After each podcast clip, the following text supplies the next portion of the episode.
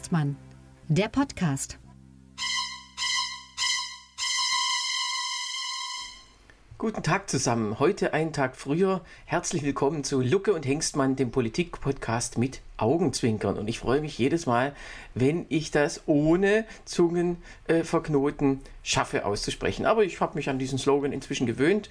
Er stammt, das und das möchte ich jetzt äh, erwähnen, von Sebastian Hengstmann, den ich herzlich begrüße. Hallo Sebastian. Äh, äh, hallo Timmann, grüß dich in Berlin. Du, sag mal, der stammt nicht von mir. Ich, mir ist einfach nur mal bei irgendeiner Ansage nichts Besseres eingefallen. Und ich habe gedacht, ich mache das ironisch mit einem ironischen Unterton. Ja. Das hat sich, dass sich das jetzt hier irgendwie verselbstständigt hat. Wir sind natürlich kein Politik-Podcast mit Augenzwinkern. Ach so, sind wir gar nicht. ja, glaub, weil wir so locker vom Hocker sind, weißt du? Und so und so und so äh, flippig und frisch. Vor allem frisch. Oh, das habe ich so gehasst, wenn uns irgendjemand als frisch bezeichnet hat, als wir noch jung waren. Und wie fanden Sie Hengstmann, Bruder? Frisch. Ja, oder sehr frisch. Erfrischend, glaube ich, ist noch die Steigerung. Oder ja, das geht immer noch. Auch, auch das. Ich habe das jetzt. Ähm, der, ähm, der, der Chef der Lachmesse, ähm, Eichhorn? Eichhorn. Ich weiß jetzt aber immer nicht den Vornamen, ist auch egal. Der hat meinen Vater im Pessoama angesprochen. Hexmann, Ihre Jungs, frisch, sehr frisch. ja, also, äh, apropos frisch, ähm, du bist ja frisch gebackene äh, 46 geworden letzte Woche. 45, 45 jetzt übertreibt man nicht. Entschuldigung. Ja, man sieht es dir nicht an, 45, genau. muss ich sagen. Sieht aus wie 46. Ich habe äh, letzten, das war sogar am Donnerstag und ich habe mir hm. das eigentlich vorgenommen, das zu erwähnen, lobend. Äh, aber ich habe es einfach vergessen. Deswegen nochmal alles passiert. Gute. Ich weiß nicht, wann ich dir das letzte Mal zum Geburtstag gratuliert habe. Ich glaube noch nie. Noch nie. ja, aber wenn es mal an einem Donnerstag sein sollte, das ist jetzt. Ja, äh, ich bin, ich muss, ich muss dazu sagen, ich bin ein ganz großer Geburtstagsablehner. Ja. Ich halte davon überhaupt nichts. Also ich habe auch zum Beispiel, äh, äh, ich gehe fast nie ans Telefon, mhm. wenn mich Leute anrufen, um mir zu gratulieren. Ich sagte nochmal, ich hätte es nicht gehört. Also an ähm, dem Tag, wer dich an dem Tag auch äh, geschäftlich anruft, der hat einfach Pech. Du, mich ruft eh keiner geschäftlich an. Also das tatsächlich ist kein Scherz, das hat sich inzwischen bei uns so durchgesetzt. Wer irgendwas will, ruft meinen Bruder an. Es ist tatsächlich so, weil ich gehe sowieso nicht ans Telefon. Stimmt, ich, ich darf ja eh nichts machen, was mit Menschen zu tun hat. Ja. Da, darum habe ich zwei Podcasts, verstehst genau. du? Und ich denke, äh, oder ich, ich gelte irgendwie als, als Sonderfall, äh, deswegen darfst du mit mir diesen Podcast aufnehmen. Naja, bei dir ist ja Mensch auch ein großes Wort. Ja, aber, äh, äh, nee, aber weil, weil das ist lustig, dass du das erwähnst, äh, wegen Ironie und äh, Politik-Podcast mit Augenzwinkern. Mein Bruder hat mir, der war ja im Urlaub letzte Woche und hat mir äh, über Facebook gratuliert. Mhm. Und zwar richtig so, äh, aber so, so schwülstig überschwellig. Ich könnte es jetzt vorlesen. Guckt einfach die Facebook-Seite von meinem Bruder. Manchmal glaube ich, ich wurde nur geboren, um dein Bruder zu sein. So ein Scheiß. Ja, das Problem ist, es hat kein Mensch die Ironie verstanden. Nicht mal mein Vater. Die hat drunter gepostet, ja, ich war auch nicht ganz unbeteiligt, auch Glückwunsch zum Geburtstag. Ich habe ja auch meinen Geburtstag auf Facebook rausgenommen. Also normalerweise weiß man ja gar nicht, wann ich Geburtstag habe. Und es hat niemand die Ironie verstanden. Niemand. Und ich konnte es aber dann auch nicht. Dann hatten, waren, waren dann irgendwie schon 50 Kommentare unter dem Post von meinem Bruder, die mir alle, übrigens Dankeschön, zum Geburtstag gratuliert haben. Aber ich konnte ja dann nicht runterschreiben, Leute, der verarscht euch nur. Oder egal, was ich geschrieben hätte, es wäre einfach nur sau unsympathisch rübergekommen. Vielleicht war das sein Ziel. Ja, Ironie und Keine doppelte Ahnung. und dreifache Ironie, das ist, glaube ich, so eine Krankheit ja, der, der Gegenwart. Ich, so, und das war halt auf Facebook, ja, und es halt die dritte, vierte Metaebene hat halt keiner verstanden. Mhm. Und dann sagte unser Techniker vorhin, oder meine Frau, ich weiß es gar nicht, naja, du hast es ja auch bei Meta gepostet. Bei Meta wegen, ja. das war jetzt auch Meta. Naja, komm. Thema, wir haben ja, Themen. wusstest du, dass äh, äh, hm. Facebook schon seit dem 19. Jahrhundert e-, existiert? Paris, äh, damals das Urmeta? Nein, Scherz. Ähm, Entschuldigung, also wir machen gleich weiter. Ich, habe das waren, Gefühl, ich bin hier bei H2 so. Wir waren äh, bei Geburtstagen und die Türkei, hm. herzlichen Glückwunsch, ist 100 geworden. Ja, stimmt. Leider unter dem falschen Präsidenten. Also, da, da ja, komm, aber so lange hätte Atatürk auch nicht gelebt. genau.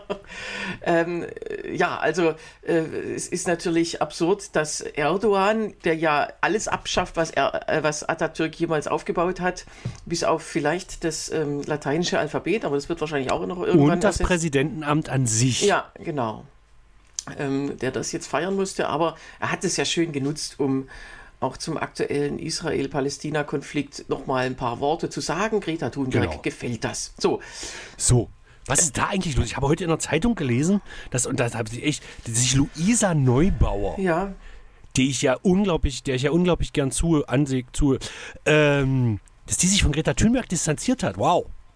Naja, muss sie ja. Also ich meine, die, die Neubauer, das ist ja wirklich, da, da muss man einfach sagen, die ist ähm, ja konstant seit vier Jahren das Gesicht der Bewegung und zwar nicht, äh, nicht umsonst. Also die weiß schon, genau. wovon sie redet. Und äh, die hat es halt jetzt schwer, klar. Also Fridays for Future äh, Deutschland und Österreich sind, glaube ich, die mit die einzigen international, äh, die sich also von diesem Dachverband oder es ist ja, ist ja alles mehr oder weniger locker. Und jetzt, ja, ja. jetzt merkt man, ähm, was da die Probleme sind, nämlich dass irgendwelche selbsternannten Heinis da äh, ganz oben mitreden, die einfach ihren ideologischen äh, Müll quasi da noch mit abladen. Also das, äh, das ist eben auch schade, dass solche Bewegungen, das hat man, kennt man aus den 70er, 80er Jahren auch, dass solche linken Bewegungen, die eigentlich ein bestimmtes Thema haben, dann plötzlich überfallen werden von irgendwelchen Deppen, die sagen, na, ihr müsst ja aber auch noch für und gegen das alles andere sein. Hashtag Piratenpartei. Mehr sage ich dazu nicht. Ja, äh, oder, oder die K-Gruppen in, in den ja, 80er Jahren oder 70er Jahren. Also, ich glaube, in der Piratenpartei können die, die uns hören, jetzt im Moment noch am meisten Ja, anfangen. und plötzlich hieß es, wir müssen auch noch das und das und das. Und, äh, und das kann man ja alles machen, nur dann wird die Bewegung natürlich kleiner oder dann wird die Schnittmenge derer, die das auch wollen, kleiner und man frustriert dann die Leute, die eigentlich des Klimas wegen am Freitag auf die Straße gehen. Und jetzt ist ja, das, und das, Problem, das ist, stimmt ja, der Freitag ist ja der heilige Tag der Fridays und hm. wessen noch? Ja, des Islams. Das passt genau. vielleicht gar nicht so schlecht zusammen. Also naja, man kann sagen, letzt, jeder, jede Wutdemonstration, die ja meistens freitags im Anschluss an eine Predigt stattfindet, äh, ist letztlich auch eine Freitagsdemo. Ja, aber ich glaube, viele, viele Rechte sind jetzt auch verwirrt.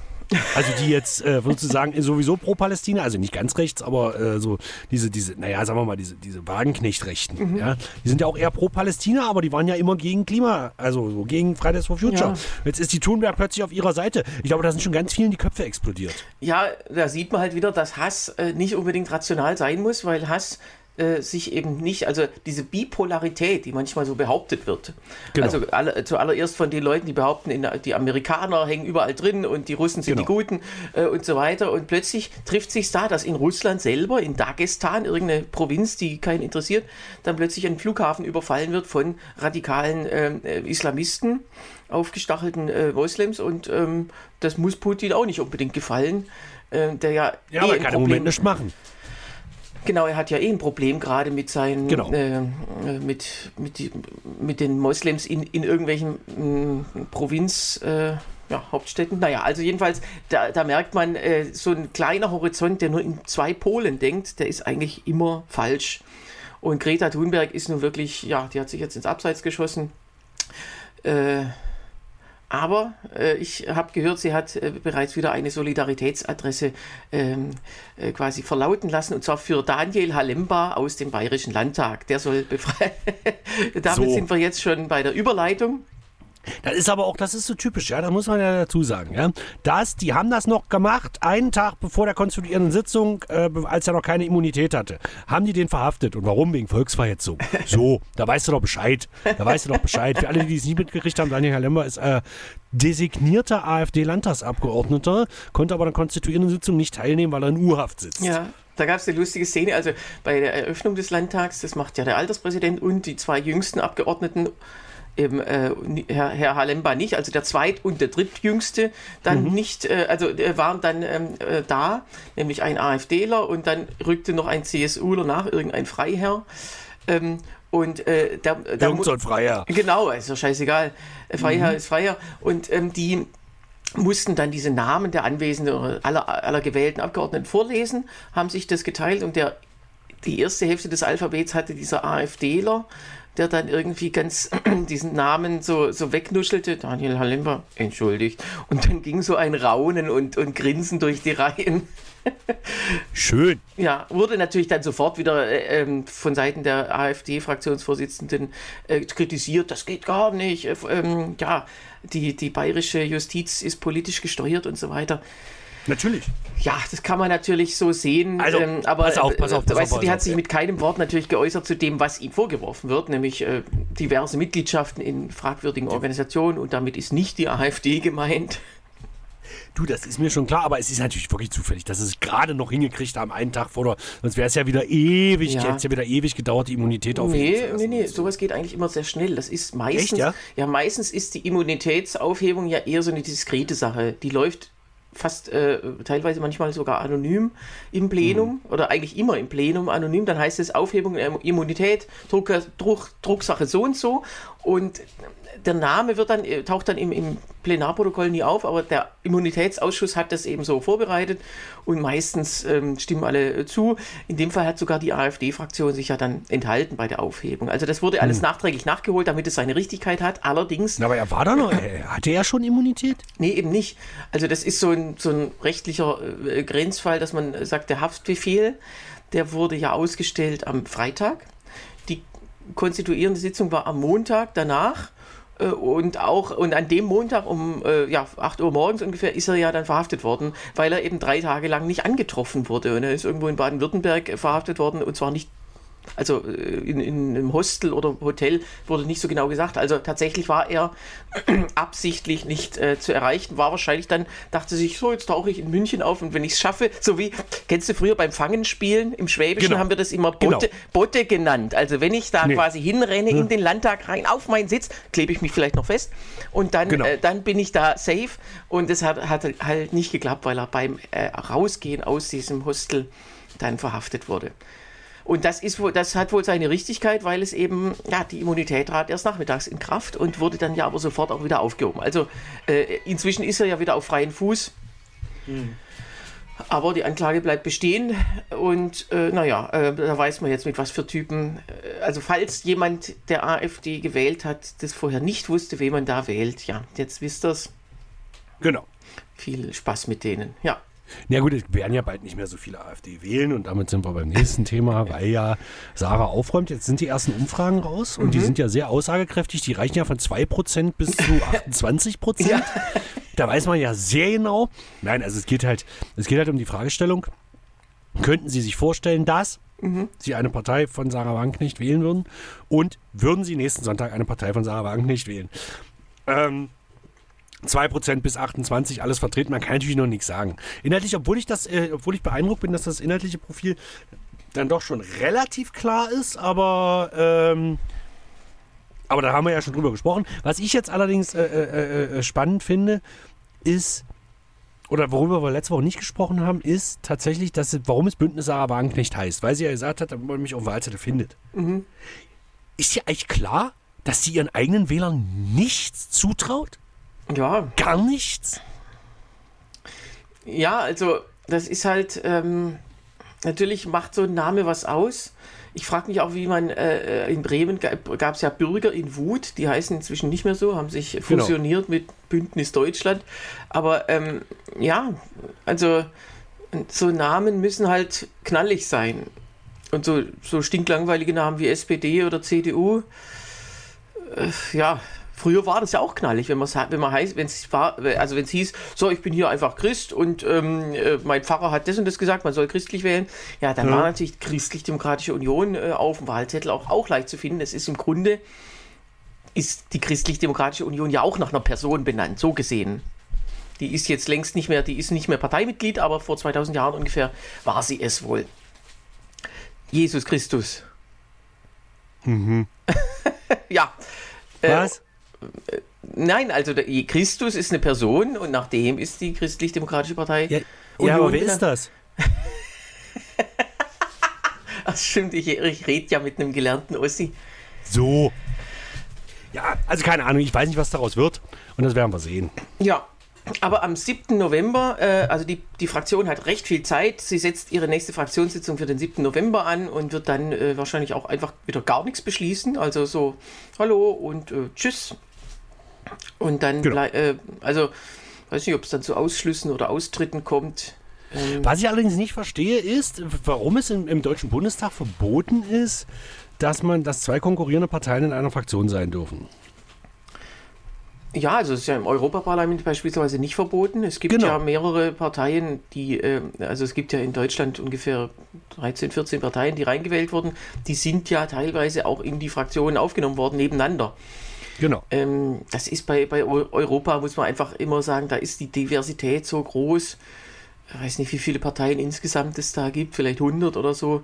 Äh, das ähm, ginge ja gar nicht anders im Bundestag. Ja, es ist einfach äh, alt hergebracht, dass halt die äh, CDU, CSU sich für sich diese Ausnahme durchgesetzt hat und dass ansonsten ja keiner, also die, die Grundsatz, der Grundsatz ist, ist gar nicht erlaubt, dass zwei Parteien in einer Fraktion sind und die CDU, CSU hat die Ausnahme deswegen, weil sie weil sie nicht im ja genau nirgends kon äh, äh, konkurrieren und äh, immer dann, wenn es heißt, also zu, als Seehofer da Krawall gemacht hat oder äh, Strauß in den 70ern, äh, dann hieß es, ja, wir machen eine neue CSU bundesweit auf oder umgekehrt, mhm. die CDU macht einen Landesverband in Bayern auf. Genau. Dann war sofort die Gefahr, dass dann die Fraktionsgemeinschaft am Ende ist und ähm, ja, also das war mit der Hauptgrund, warum man es dann gelassen hat. Genau. Wobei, ja, mein Gott, es gibt Schlimmeres. Also, ja, es nervt natürlich immer dann, wenn es heißt, äh, äh, es geht um die Parteien, dann sind beide Parteien einfach ins, äh, also, ähm, tauchen zu zweit auf. Bei, bei Wahlsendungen ist das ja immer relevant, wenn plötzlich zwei Leute eigentlich die, die gleiche Richtung vertreten. Bei der Berliner Runde, letztes Mal äh, bei der Bayernwahl hat sich der bayerische CSU-Generalsekretär ja nicht mal bemüßigt gefühlt, nach Berlin ins Studio zu kommen, sondern wurde auf so einem Fernseher mit so einem billigen, der wurde dann so, äh, mit, äh, also genau, der was ja besonders gut ist, bei, wenn man bei Wahlsendungen doppelt vertreten ist, doppelt die eigentlich eine ähnliche Meinung vertreten kann. Ja, ja. Und beim, bei der Berliner Runde letztes Mal nach der Landtagswahl in Bayern war es ja so, ähm, da saß der CSU-Generalsekretär gar nicht in Berlin im Studio, war zu faul oder wollte eben auch nicht fliegen. Ja, Greta Thunberg gefällt das. Ähm, und saß dann vor so einer billigen Pappe mit, mit der Münchner Frauenkirche im Hintergrund. Äh, genau. In so Können Sie nicht mal ein Greenscreen leisten. Genau, und auch noch so ein Trachtenjanker. Also, ähm, das ist ja, glaube ich, außerhalb Bayerns auch zu tragen verboten.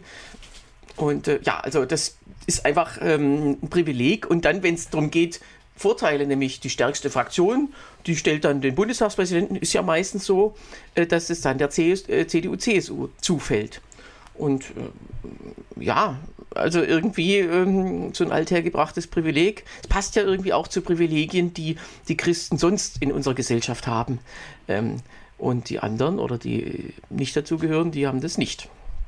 Genau. Wobei, ähm, ja, es ist mir auch relativ egal. Ich finde es nur irgendwie dämlich, dass sie deswegen die Fraktionsmannschaft aufkündigen müssen. Aber da, da, da, springen sie beide nicht über ihre Schatten. Ich meine, es geht ja letztendlich um wen geht's. Es treten zehn Leute aus der Fraktion aus. Ja, zehn Leute, ne? Mhm. Und die könnten ja ihre Mandate theoretisch niederlegen. Machen sie natürlich nicht. Würde ich wahrscheinlich auch nicht machen, aber ich würde wahrscheinlich auch nicht aus der Fraktion austreten. Aber die müssen ja spätestens ab Januar, wenn es dann eine neue Partei gibt, und die muss es ja ab Januar geben, sonst wird das nichts mit der Europawahl, muss die Fraktion sich ja dann auflösen. Ja, wobei ich glaube, es ist rechtlich noch nicht restlos geklärt, ob, ähm, ähm, ob das nur für die Neubildung des Bundestages gilt, die ist ja längst abgeschlossen. Genau. Äh, und ob sozusagen, wenn die Fraktion existiert, ähm, dann Leute äh, automatisch eine Fraktion zu verlassen haben, also ohne Ausschluss, sondern äh, Kraft dieser Regelung, äh, das ist nicht geklärt. Mhm. Aber wer weiß, also wie gesagt, die Linkspartei hat Linksfraktion hat anscheinend endlos viel Zeit. Äh, Dietmar Bartsch ist ja eigentlich auch schon gedanklich in Rente und will eigentlich nicht mehr Vorsitzender sein, aber ist genau. es noch und jetzt sogar alleiniger. Also, das ist im Grunde auch ein Failed State, könnte man sagen. Ja, gut, aber wir werden sehen, was dabei rauskommt. Es wird im Januar spannend. Ja, so, was haben wir denn äh, noch für ein ähm, Thema? Ich, ähm, ja, es gab einen, einen, äh, einen Nachtrag noch zur hessischen Landtagswahl. Wir hatten ja gesagt, die, die FDP ist ganz knapp drin. Äh, sie hat sogar, ich glaube, 980 waren die, war der Stimmenvorsprung äh, vor der 5%-Hürde bei, bei dem vorläufigen amtlichen Endergebnis. Der ist jetzt nochmal weitergeschrumpft auf 978. Also, ja. also tatsächlich äh, haben sie damals sehr genau gezählt beim Wahlabend. Übrigens, der hessische Landtag, anders als der bayerische, im bayerischen, der bayerische Landtag hat sich ja, wie gesagt, am Montag konstituiert. Das ist der 22. Tag nach der Wahl gewesen. Und Aha. genau diese Frist sieht auch die Verfassung in Bayern vor, während die hessische Verfassung vorsieht. Es ist ein bisschen äh, ja, antiquiert, aber so ist es halt in Hessen, dass die, äh, die Wahlperiode immer am gleichen Tag beginnt. Äh, in dem Fall ist es der 18. Januar und die, die, Verfassung sagt nur, die Wahl muss vorher stattfinden. Also rein genau. theoretisch können Sie jetzt schon mal die übernächste Wahl machen. Genau. ähm, wäre möglicherweise erlaubt. Ähm, äh, und der 18. Januar ist es deshalb, also dieses Datum wird nur dann verändert, wenn der Hessische Landtag sich auflöst. Also es war äh, Jahr, jahrzehntelang galt immer der 1. Dezember als konstituierender Tag. Außer es ist ein Sonntag, dann ist es natürlich keine Konstituierung, sondern dann ist es der übernächste Wochentag. Warum, weiß keine Sau. Aber es der 1. Dezember war der, das Datum der ersten Wahl 1946 und dann in den 80er Jahren wurde der Landtag eben zweimal aufgelöst und ab da galt immer der jeweilige Dat, das Datum der äh, Neuwahl als, ähm, ja, als Konstituierung und 2009 ist das ja zum letzten Mal passiert. Am 18. Januar damals ähm, fing also diese Wahlperiode neu an und äh, das ist eben der Grund, warum das äh, ab sofort alle fünf Jahre bis, so, bis man sich wieder mal verkracht und neu wählt. Das nur, äh, das nur als kleines äh, Nerdwissen nebenher. Ja, gut, ich war eben auch kurz weggenickt. Also, ja, nee, aber ähm, nee, dafür machen wir es ja. Also du hast genau. ja auch viel zu tun und ich, ich will, ich gönne dir das ja auch. Das ist lieb von dir, Timon. So, so. Was haben wir noch? Jetzt es ist ja thematisch sind wir heute nicht besonders tiefgreifend, aber äh, divers aufgestellt. Divers. Apropos divers, die Grünen, äh, die grüne Jugend hat eine neue Führung. So, der Tillmann hat mir, ich muss das gleich dazu sagen, der Tillmann hat mir vorher ein Interview geschickt, das habe ich versucht zu überfliegen. Und ich habe es nicht geschafft. Mein Gehirn hat sich geweigert, dieses Interview zu lesen. Ja. Vielleicht, ja, vielleicht kann der Tillmann mal ganz kurz erklären, warum. Du bist ja Grüner. in solchen Fällen muss ich sagen, leider. Mhm. Also es ist so, zwei neue Vorsitzende äh, oder Sprecherinnen, äh, sagt man ja, weil Vorsitz ist ja hierarchisch, das geht ja nicht. Und ähm, die, äh, also Sven Japo und Katharina Stoller sind jetzt, äh, führen jetzt diesen Jugendverband der Grünen und der Spiegel Moment, hat Moment, die in Moment, der letzten Woche interviewt. Moment. Wie bitte? Moment, ich möchte Ihnen ganz kurz was reinwürgen. Zwei neue Sprecher. So. ja, also äh, ähm, gut. So. Und die wurden im Spiegel interviewt und das ist wirklich, also äh, wer es lesen will, ähm, ihr könnt vorher ein Bullshit-Bingo anlegen. Ihr wisst ja, wie das geht. Einfach äh, Bingo, ein Bingo-Raster und lauter Wörter, die man da erwartet, quasi einfügen. Ich sag mal so ein paar Wörter wie zum Beispiel Rechtsruck, äh, Schere zwischen Arm und Reich, die, Ärmst gegen, äh, die Ärmsten gegeneinander ausgespielt, Millionäre umverteilen, Mietendeckel wird auch gefordert, also sehr modern, ist, äh, ist ja bereits gescheitert, äh, äh kann man ruhig nochmal machen. Dann Sozialwohnungen, Enteignung, Klassengesellschaft. Und dann sogar so ein Satz wie die SPD hat die arbeitende Klasse verraten. Also ich weiß nicht, in welchem Jahrhundert die leben äh, vielleicht in entweder in einem ganz früheren, im 19. oder in, im 22., wo dann vielleicht alle Probleme gelöst sein werden. Ähm, ich finde das ja krass. Ich finde das ja krass. Die grüne Jugend war ja mal neben den Sozis, ähm, ich meine, die Solits, also die, die, die sozialistische, äh, also die, die linke Jugend, äh, ähm, die waren ja immer schon so ein bisschen, also naja, kommunistisch nicht, aber das war, also die konnte man jedenfalls nicht ernst nehmen. Aber so die grüne Jugend und, und die und die äh, ähm, und die ähm, Jusos waren ja immer so ein bisschen so die, die so die Vordenker. Ja, oder zumindest die halt dann äh, so ein bisschen ähm, auf Parteitagen dann so mit, mit Anträgen und äh, das naja, hat nie, die aber im Prinzip das forderten. Genommen. Ja. Naja, man, ja, doch, die forderten im Prinzip das, was, was 30 Jahre später umgesetzt wird. So, das, da, davon könntest du mal ausgehen. Ja. Ich meine, du musst mal überlegen, wer alles schon Juso-Vorsitzender war. Äh, Olaf Scholz, Gerhard Schröder. Scholz nicht? Doch, Scholz der war Juso. Nee. Doch, ich denke, dass der Juso-Vorsitzende war. Nee, da würde ich mit dir wetten, aber sein, sein äh, Nachfolger als, ähm, äh, als äh, Generalsekretär der SPD, also Klaus-Uwe Benneter, war äh, Juso-Vorsitzender, äh, Heidi Wieczorek-Zoll, die damals die rote ja, Heidi. Ja ähm, Andrea Nahles natürlich, eine der bekanntesten und eine der auch äh, diejenigen, die damals auch zu der Zeit äh, auch am präsentesten waren. Naja, Kevin Kühnert natürlich. Mhm. Und äh, das Klar. wechselt ja immer alle, recht äh, in, in, kurzen Abständen. Also er war stellvertretender Juso-Vorsitzender, aber immerhin sechs okay. Jahre. Okay, genau, das ist, wechselt immer sehr ähm, schnell, weil die, die Altersgrenze ja dann irgendwann erreicht ist mit 35, dann muss man aufhören. Deswegen, äh, ja. Auf jeden Fall ist, ist, ist offensichtlich ein Garant dafür, in einer Juso-Führungsspitze zu sein, dass man irgendwann so rechtskonservativ wird, dass es nicht mehr feierlich ist. Ja? Also ich meine, wir haben ja Kevin Kühnert als Generalsekretär, der hat ja, der muss ja so viel Seife gefressen haben, dass es nicht mehr feierlich ist. Dann die jetzt zurückgetretene ehemalige Juso-Vorsitzende, oder die ist es ja noch Jessica Rosenthal, äh, von der hat man ja auch nichts mehr gehört. Gut, von der hat man damals schon nichts gehört, als sie das dann von Kevin Kühnert übernahm, weil das Format hatte sie ja, einfach nicht. Aber jetzt, also Jessica Rosenthal ist ja wirklich jetzt, äh, ähm, das ist so ein bisschen tragisch, als junge Frau sie ist jetzt schwanger und was bedeutet das? Sie, sie muss zurücktreten. Ja, also da, dafür, dafür lohnt sich doch so ein jahrtausendelanger Kampf um Gleichberechtigung. Naja, wobei ich aber glaube, ich folge ja auch auf Instagram und so, ähm, weil die wirklich manchmal ganz interessante Sachen schreibt. Ähm, ähm, wobei ich glaube, dass sie das wirklich freiwillig gemacht hat. Also da auch, auch das gehört ja zum Feminismus dazu. Ja, also da kann man ja mal gesondert drüber reden, dass es einfach äh, nach wie vor das Standardmodell ist. Ähm, immerhin, das Mandat behält sie und äh, hat. Du, ja, das ist aber auch okay. Jetzt mal ganz ehrlich, wenn, als, als ich das erste Mal schwanger war, wow, ha, ha, ha, aber du, du, du denkst anders über dein Leben nach. Und dann brauchst du das halt nicht. Und es ist doch okay, das Mandat behält sie, die politische Karriere liegt noch komplett vor ihr. Aber warum muss sie Juso-Vorsitzende bleiben? Sie hat ja eh nie so eine riesenglückliche Figur gemacht. Der größte Fehler, den man als Juso-Vorsitzender, glaube ich, hat, ist, wenn man sich im Bundestag wählen lässt. Weil das ist ein ganz, ganz, ganz, ganz großes Problem, glaube ich. Ich glaube nicht.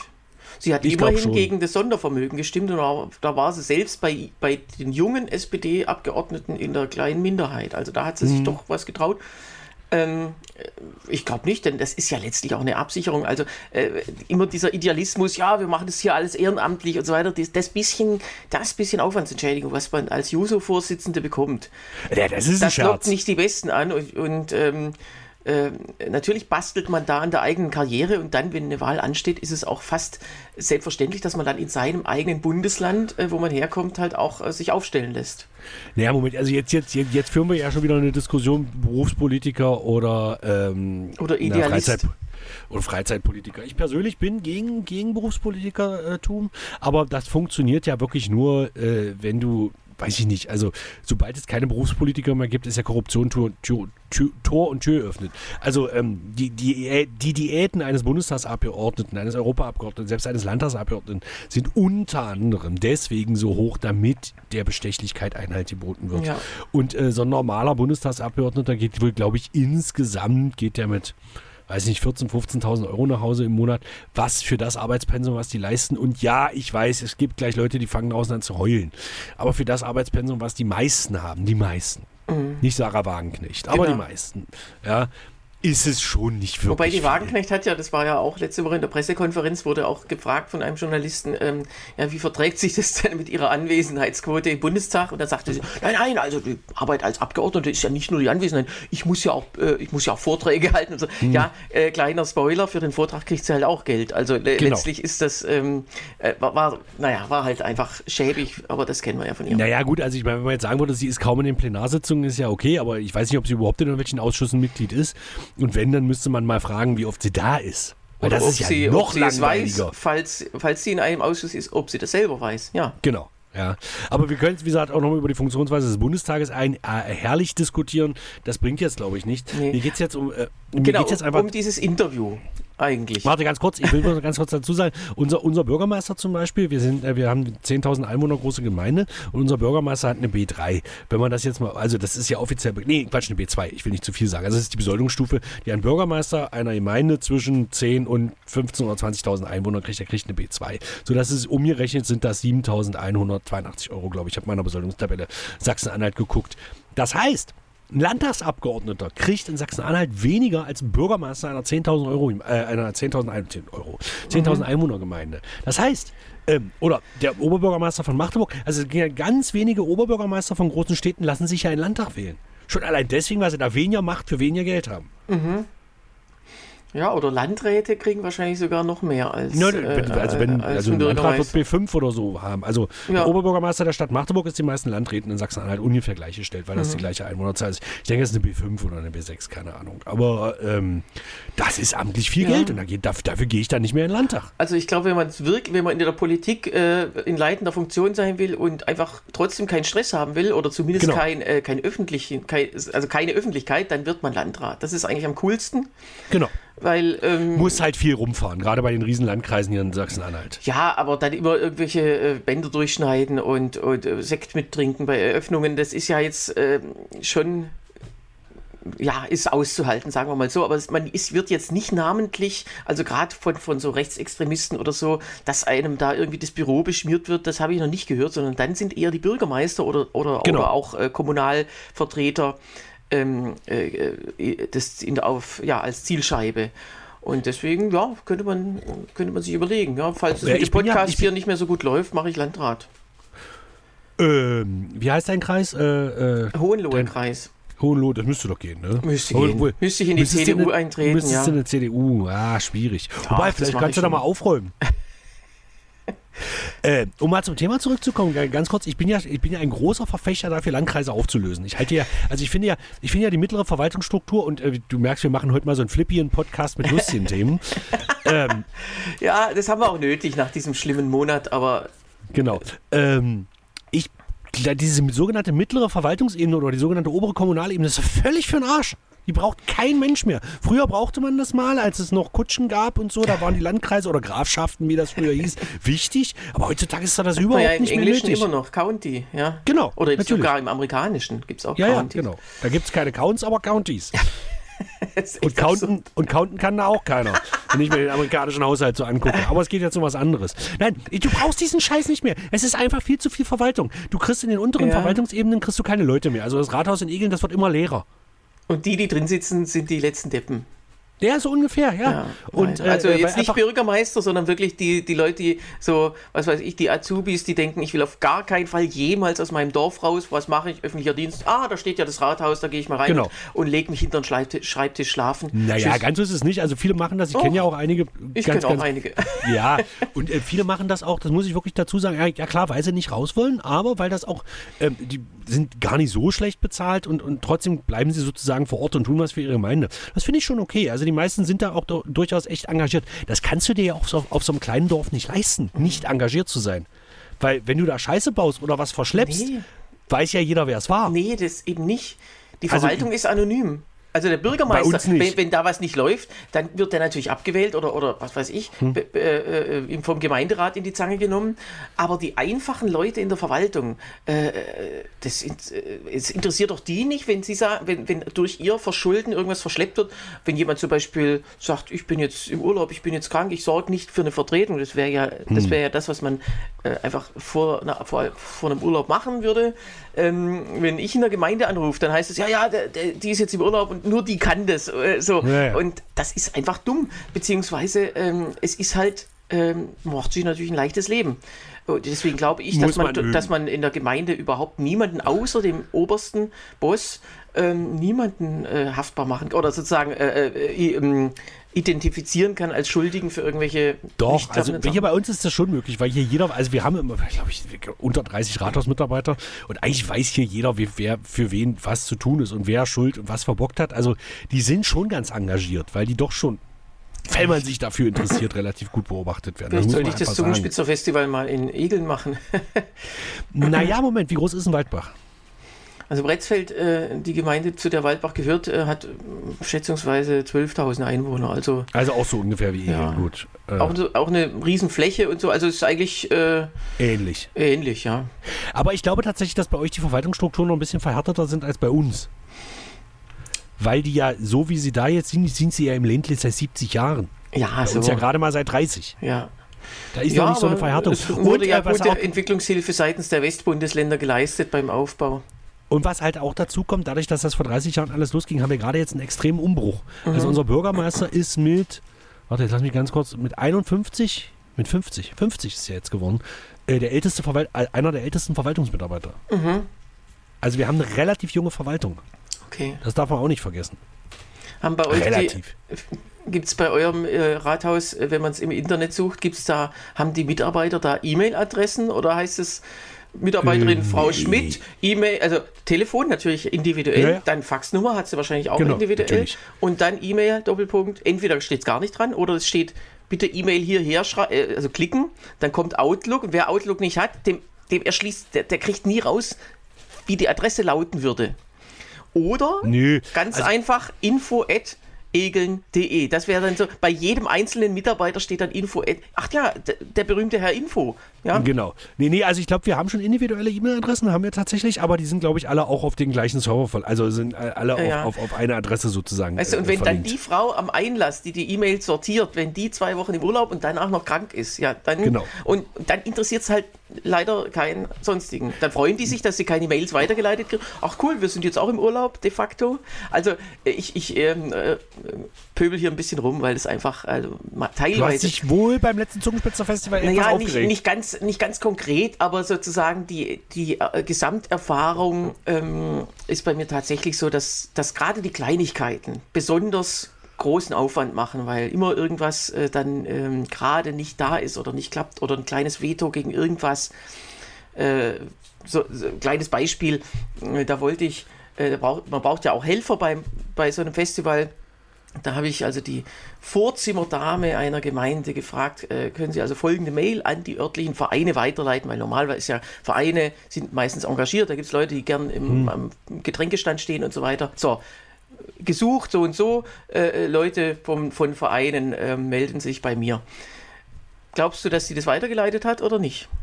Jetzt nach meinem Rant wäre natürlich. Ja, vermutlich erwarten, dann jetzt eher nicht. nicht. Mit dem Argument, dass. Ähm, äh, äh, also sozusagen, die, dacht, die sagte dann, nee, also ich dachte eigentlich, unsere Vereine machen das ganze Catering quasi in hm. ihre Kasse. Und wenn ich jetzt die, äh, ihre Mail äh, weiterleite wo es quasi in die Zungenspitzerkasse, die böse Zungenspitzerkasse mhm. geht, ähm, das wäre nicht zielführend. Zitat, das wäre nicht, wo ich denke, welches Ziel habe ich denn? Äh, soll ich dem örtlichen Musikverein die Tasche voll machen? Ich meine, äh, äh es geht um einzelne Leute, die da äh, helfen. Die kriegen mhm. auch einen Stundenlohn, aber ich, ich bin noch nicht vor. Und, und auch diese, diese, diese Dreistigkeit, dass man dann einfach sagt, nee, also das nützt ja unseren Verein nicht, äh, deswegen mache ich es nicht. Äh, Ende vom Lied war, ich habe eine Stunde mehr Arbeit, suche mir die ganzen Vereine raus, mache eine Sammelmail mit demselben Inhalt und also das ist halt Wahnsinn. Bis die mir das erklärt hatte, hätte sie doch hätte ihre Vorteile gemacht. Ja, aber hm. so, so läuft es halt nicht. Also das ist, das ist für mich nee, also, öffentlicher also das, Dienst par excellence. Hm. Ja. ja. gut, also genau das sind die Probleme, die wir in Egel nicht haben. Ja, okay. Also wenn ich da was will Oder vom da, Rathaus, äh, sie hätte, also was sie nicht gesagt hat, netterweise war Datenschutz. Hätte sie auch machen können, ja, dass ja, die ja. Vereine quasi geschützt werden müssen vor, vor Anfragen, vor, äh, vor, vor E-Mails. So, vor so gierigen Anfragen genau. wie der deinigen. Okay, wir hängen schon wieder weit über der Zeit, Tim, wir hatten noch ein Thema. Ja, also wie gesagt, die, diese, dieses grüne Interview äh, ah, da waren wir genau. beim, oh beim Spiegel, also das ist wirklich Wahnsinn, was die dann, was die dann alles wollen. Und natürlich das Haupt, der Hauptfokus des Interviews ging natürlich ums Thema Abschiebungen. Äh, die fordern natürlich einen kompletten Abschiebestopp, denn Zitat, Abschiebungen traumatisieren Menschen mhm. und äh, traumatisierende, äh, sogar Massenunterkünfte seien traumatisierend. Also, ja, äh, aber wie gesagt, also diese Argumentation finde ich ja völlig blödsinnig, weil die sind ja schon von der Flucht traumatisiert. ja, das ja, aber sozusagen, wenn äh, das noch schlimmer als die Flucht ist ja dann in Massenunterkünften unterzukommen, weil das ist ja würdelos und so weiter. Und also äh, ist es übrigens wirklich, aber das nur am Rande das, das mag im Einzelfall so sein, aber ähm, das, ja, äh, das ist nicht ähm, sozusagen, also das lässt sich ja nicht anders lösen. Wo soll man denn sonst, also gerade wenn die Anzahl steigt, wo sollen sie denn sonst unterkommen? Naja, man könnte die ja privat bei der Grünen Jugend unterbringen. ja, ach nee, unser WG-Zimmer ist gerade, ah, der Ronny, der kommt in, in, fünf Monaten wieder, das können wir jetzt leider nicht machen. Ach, tut mir leid, wir haben leider keinen Platz. So, ähm, das heißt, äh, da frage ich mich halt, das ist die Nachwuchspartei einer Regierungspartei wohlgemerkt. Genau. Und die die leben in so einem Traumland, wo, wo sozusagen alle, alles ist, äh, alle vertragen sich, alles ist Bullerbü und dann vor allem muss immer, ähm, muss immer Geld fließen und zwar immer mit Umverteilung. Und dann löst genau. sich alles von selber und vor allem, äh, äh ich weiß nicht, ob die tatsächlich einmal sich getraut haben, mit einem Landrat, der vielleicht sogar ihrer eigenen Partei angehört, zu sprechen. Das ist nämlich tatsächlich ein Problem, was, was bei Landräten dann oft landet. Eben die, die ganz konkrete Verteilung von immer mehr Ankommenden. Und äh, da ist ja bekannt, dass die selbst grüne Landräte da inzwischen fast alle anderer Meinung sind als die also grüne im Jugend. Prinzip das, rumpalmern. Ja, aber das ist sozusagen äh, eigentlich das, was von der grünen Jugend quasi als Realität vorgegeben ist, nicht anerkennen. So. Ja, gut, aber das ist ja auch eine Lesart, ne? also meine Lesart war, ich bin traumatisiert von diesem Interview, das muss so. ich jetzt wirklich sagen. Also, äh, okay. Warst du eigentlich jemals Mitglied der Grünen Jugend? Nee. Das hat, ich war ja auch nie parteipolitisch aktiv. Das hat ja, mich gut, nie, aber nie kann so ja sein.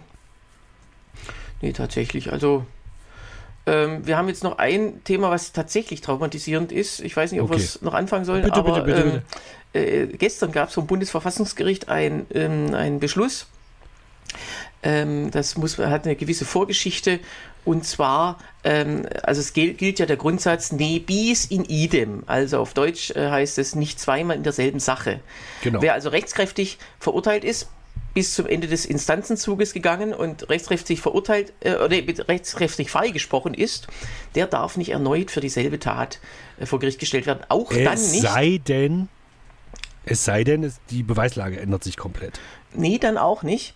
Ähm, das war also, äh, was ähm, äh, zugunsten des Angeklagten geht es schon. Also es gab ja neulich einen Menschen, der äh, mehrere Jahre, viele Jahre unschuldig in Haft saß und da gab es ein Wiederaufnahmeverfahren, genau. das dann zu seinen Gunsten ausgegangen ist. Oder damals Gustl Mollat in der Psychiatrie eingesperrt, genau. auch rechtswidrig ähm, sowas geht. Ist natürlich extrem schwierig, dauert ewig lang. Die Leute sitzen drin, sie wissen, sie sind unschuldig, sie wissen auch, dass die Justiz das inzwischen verstanden hat, sitzen trotzdem äh, jahrelang weiter drin, bis es dann endlich klappt. Und in, im Fall eines Freispruchs, und es gab einen ganz konkreten Fall, 1981, die Ermordung und äh, äh, also Vergewaltigung und Ermordung einer Schülerin, Friederike von Möhlmann. Äh, äh und äh, äh, da gab es dann einen Verdächtigen, der ist aber freigesprochen worden. Das war noch im Zeitalter, bevor es eine DNA-Analyse gab. Genau. Äh, das heißt, er wurde freigesprochen mangels Beweisen, eben auch nicht freigesprochen, weil er definitiv freigesprochen äh, frei, frei war, also unschuldig war, mhm. sondern mangels Beweisen. Also Freispruch im Zweifel für den Angeklagten, sagt man ja. Genau. So, und da tauchen, tauchten also später ganz äh, klare DNA-Beweise auf, die es äh, sozusagen äh, fast hundertprozentig wahrscheinlich gemacht hätten, dass er doch der Schuldige ist.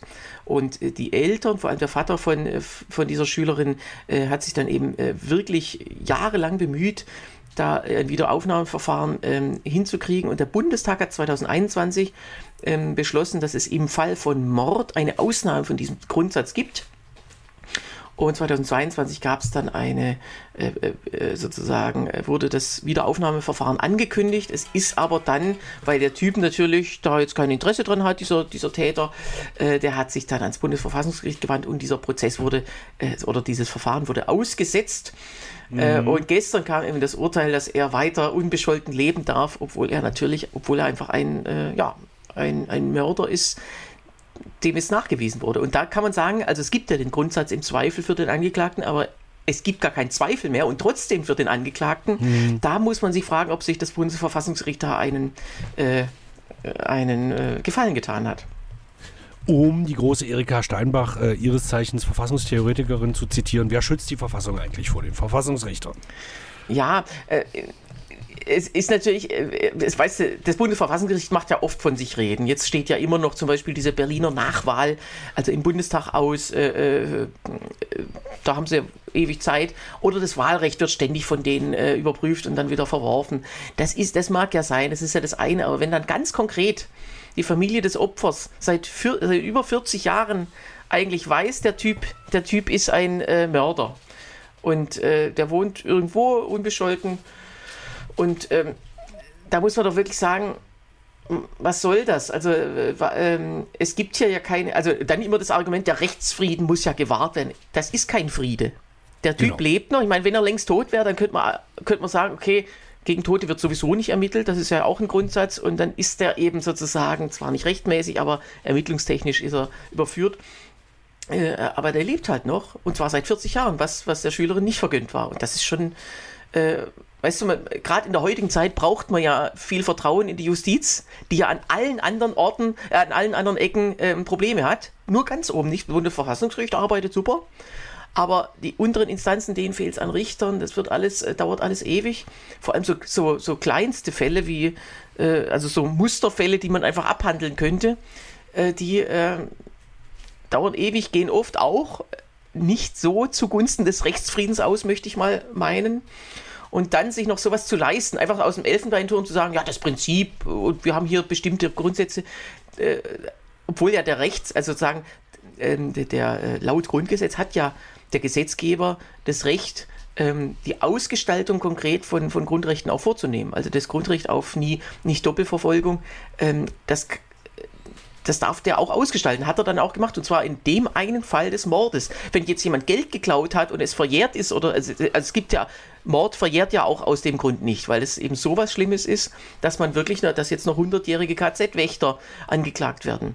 Das ist mit keinem anderen Verbrechen äh, möglich. Und also ich muss sagen, das ist wirklich. Ja, weil es halt unumkehrbar ist.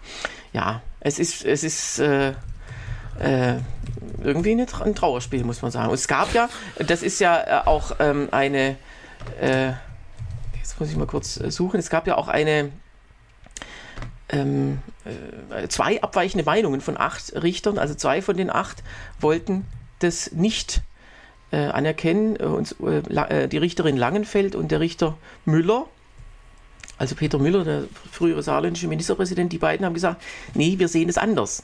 Und es ist ja immer, eigentlich immer am interessantesten im Bundesverfassungsgericht die Gegenvoten, also die, die begründen das ja auch ausführlich zu lesen und die sagen ganz klar, also das ist hier so ein bestimmter Fall und es ist eben nicht dieses absol diese absolute Geltung dieses Prinzips, sondern es geht ja auch um eine gewisse, naja, letztlich um Menschlichkeit. So, was sagst du dazu? Äh, Genau. Nein, ähm, ich, ich, kann das manchmal nicht, ich kann das manchmal nicht so richtig nachvollziehen. Aber das, das hat wahrscheinlich auch was damit zu tun, dass wir eben nicht in diesem Elfenbeinturm stecken. Und äh, ich, ich, meine, ich sage mal so, zu 90 Prozent trifft das Verfassungsgericht schon Entscheidungen, wo ich so denke, ja, okay, Gott sei Dank haben wir eins. Also du darfst ja nicht vergessen, dass zum Beispiel die, die, die, die, die, die unter anderem die Machenschaften in den frühen 30er Jahren unter anderem deswegen möglich waren, weil es kein Reichsverfassungsgericht gab in der Weimarer Republik. Sonst wären wahrscheinlich manche Entscheidungen ganz anders getroffen worden. Ja, ja, das schon. Ähm, aber es ist halt schon so, äh, dass ja in den letzten Jahren immer mehr Gesetze gekippt wurden. In manchen ist es sinnvoll, wie zum mhm. Beispiel mhm. beim Sterbehilferecht. Mhm. Auch das wird ja wieder äh, auf Wiedervorlage gelegt, weil der Bundestag eben sagt, Sterbehilfe darf nicht sein. Und da sagt aber, sagen aber die Richter, ja, das Grundrecht ähm, zu sterben, ist, muss aber in irgendeiner Form äh, kodifiziert sein. Also das, genau. das gibt es nun mal und das muss man jetzt auch machen. Was ich und, damit sagen will, ist einfach, ähm, natürlich passieren da manchmal Sachen, die wir so nicht richtig nachvollziehen können. Und in diesem speziellen Fall ist das natürlich relativ eindeutig. Aber irgendwo mhm. so müssen Grenzen gezogen werden. Und ich glaube einfach, dass das Bundesverfassungsgericht wesentlich öfter Recht in unserem Sinne hatte, als es fragwürdige Entscheidungen trifft. Ja, aber es ist halt sozusagen diese, diese Empathielosigkeit, diese Blindheit für ganz, also es ist ja wirklich ein Einzelfall. Justitia und es hat ist eine Augenbindung. ja, es, es ist, aber, ist so. Und trotzdem also äh, es ist ja so, dass die Richter von damals diese DNA-Analyse gar nicht in Betracht gezogen haben oder gar nicht kannten, dass es sowas geben würde. Ist ja klar. Ja, aber es gibt nun mal bestimmte Regeln. Und ich meine, die Grenze ist zum Beispiel, also es ist jetzt nicht ganz so schlimm, aber nehmen wir mal das Wahlrecht zum Beispiel. Warum ab 18? Warum nicht ab 16? Jetzt gibt es das ab 16. Kannst du gleich argumentieren, warum nicht ab 15? Also es gibt halt irgendwo Grenzen und manchmal scheint es absurd. Ja, aber die Grenzen sind vom Verfassungsgeber, also vom, vom Gesetzgeber gezogen worden oder beziehungsweise vom Verfassungsgeber, was ja das gleiche ist, aber äh, also die Bundestagswahlrecht muss es ja, ähm, da ist das Alter im Grundgesetz, das heißt der Verfassungsgeber mit zwei Drittel Mehrheit, während bei der Europawahl äh, darf es der einfache Gesetzgeber machen mit einfacher Mehrheit. Und ähm, äh, also das sind ja alles Sachen. Der Bundestag gestaltet ja das Grundgesetz aus. Deswegen gibt es ja so viele Gesetze, die sozusagen sich auf bestimmte ähm, äh, Funktionen beziehen. Aber oft wird halt was, auch was ganz klar drin steht im Grundgesetz, auch dann einfach ähm, nicht ähm, äh, als sozusagen als, äh, der, der Bruch wird auch anerkannt. Es gibt zwei Beispiele, die mir jetzt einfallen. Zum Beispiel 2002 äh, die Entscheidung zur Wehrpflicht, die damals noch galt. Im Grundgesetz steht, der Wehrdienst darf die Dauer, nee, der Zivildienst darf die Dauer des Wehrdienstes nicht überschreiten. Damals war es, glaube ich, so, zehn Monate Zivildienst und neun Monate Wehrdienst. Das war natürlich mit Absicht, das, weil damals hieß ja, die faulen Säcke, die muss genau. man jetzt irgendwie bestrafen. Hat ja auch Gründe, dass man die, die Zivildienstleistenden natürlich viel mehr brauchte. Äh, und da sagte das Verfassungsgericht, ja, da muss man noch dies und das dazu rechnen, irgendwie die Anfahrt oder was, so vollkommen bekloppt. Aber die, ja, ja, zehn ist doch kleiner, gleich 9. So, und ähm, im anderen Fall äh, bis Und zu meiner Zeit war es noch 10 und 13. Also da musste, war es ja eindeutig. Ja, ja, klar. Und äh, erst kurz vor der Abschaffung hat man dann beide Dau äh, Aussetzung. Zeit, genau. Beide Zeitdauern äh, gleich, gleichgesetzt auf ein halbes Jahr. Genau. Und ein anderes Beispiel ist, dass ähm, das Bundesverfassungsgericht bis 2017, also es wird, wird ja vom, im Grundgesetz steht, sie werden zur Hälfte vom Bundestag und vom Bundesrat gewählt. Also man könnte denken vom Plenum. Bis 2017 war es aber im Bundestag nicht das Plenum, sondern der Richterwahlausschuss. Also zwölf Abgeordnete, die dann äh, mit Zweidrittelmehrheit quasi äh, das wählten. Es ist natürlich leichter in einem Zwölfergremium, vor allem mit der Wahlrechtsmethode DONT. Bitte in, in lauter früheren Podcasts nachhören, mhm. was es ist. Ähm, das heißt, wenn eine Partei, sagen wir mal, 55 Prozent der Sitze oder Koalition 55 Prozent der Sitze hat im Bundestag, ist es gar nicht so schwer, über diese, also quasi acht von zwölf Sitze zu bekommen. Sieben hat man schon mal sicher. Und der achte ist eben mit weit unter zwei Dritteln des Plenums zu erreichen. Und das heißt, letztlich ist ähm, war es äh, möglich, das ist jetzt äh, meistens finden die Wahlen ja doch äh, fast einstimmig statt, äh, jedenfalls war es auch nicht das Plenum, was im Grundgesetz ganz klar drinsteht. Und erst seit einer Gesetzesänderung, seit dieses Bundesverfassungsgerichtsgesetz, schön, dass wir solche Wörter haben, ähm, geändert wurde, 2017 ähm, wird das Plenum da tätig. Und das sind so Sachen, die wurden auch alle schon mal äh, quasi äh, zu, äh, zum, zum Beschluss gebracht. Und dann hieß es, nee, nee, ist schon alles so in Ordnung, wie es ist. Und da muss man schon sagen, also diese, und, und bei dem jetzigen Richterspruch, da weiß ich nicht, ob, ob das wirklich jetzt von Dauer, also es ist ja wie gesagt ein Einzelfall, es wird auch wieder vergessen werden, aber ob man, ob, ob dieses Image, ob, ob, das, ob die Richter dieses Image haben wollen. Diese, weißt du, diese Empathielosigkeit, an der unsere Gesellschaft ja sowieso krankt, ja, sehen wir jetzt auf allen Straßen zum wir Thema Israel. Ja absolut keine Empathie äh, oder Ukraine, das soll uns alles nichts angehen. Also, genau. das ist so eine Tendenz, die, die ich nicht so toll finde. Naja. So, Entschuldigung, dass mir das jetzt, das war mir noch wichtig. Du, alles gut, dafür, dafür sind wir ja da. Ist ja auch so ein bisschen unbezahlte Therapie hier. Das darf man ja bitte nicht vergessen. Sehr gut. Also an äh, meinen Therapeuten Sebastian richte ich diesmal einen besonderen Dank. Ja, gern, gern, Timmer. Dafür bin ich da. Und äh, dann hören wir uns äh, nächste Woche wieder am Donnerstag ganz regulär. Genau. Und wünsche euch bis dahin eine schöne Premiere, die nächsten Mittwoch sein wird. Genau. Und ein schönes Jubiläum. Genau, und äh, ja, genau, wird schon, wird schon schief gehen. Wir sehen uns. Bis dann. Tschüss. Música